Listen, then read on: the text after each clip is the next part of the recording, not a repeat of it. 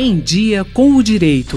Um programa sobre os direitos e os deveres do cidadão, das empresas e do governo. Em tempos em que se questiona o desvio de finalidade das entidades integrantes do Sistema Nacional de Trânsito, sob o argumento de que o sentido de prevenção da norma viária vem sendo substituído pelo de arrecadação, ganha importância o tema da aplicação do dinheiro arrecadado com multas de trânsito.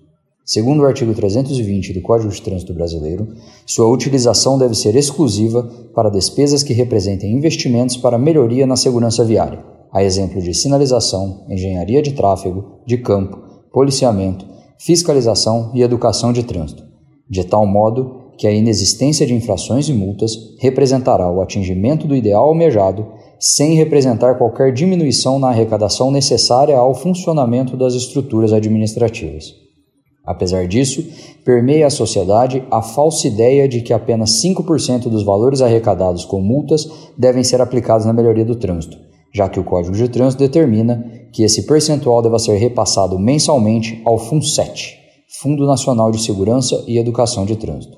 Entretanto, o repasse dos 5% não exclui a necessidade de reaplicação dos 95% remanescentes em melhoria da segurança viária. Exceção a essa regra, apenas os 30% das receitas desvinculadas da União, que, pelo texto da Emenda Constitucional 93 de 2016, inclui impostos, taxas e multas, genericamente.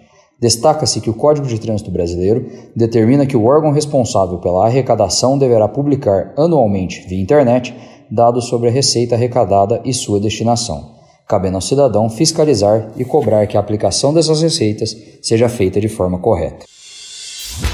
Em Dia com o Direito, um programa da Faculdade de Direito da USP Ribeirão, coordenação do professor Nuno Coelho. Sugestões de temas ou críticas, e-mail em diacomdireito@usp.br.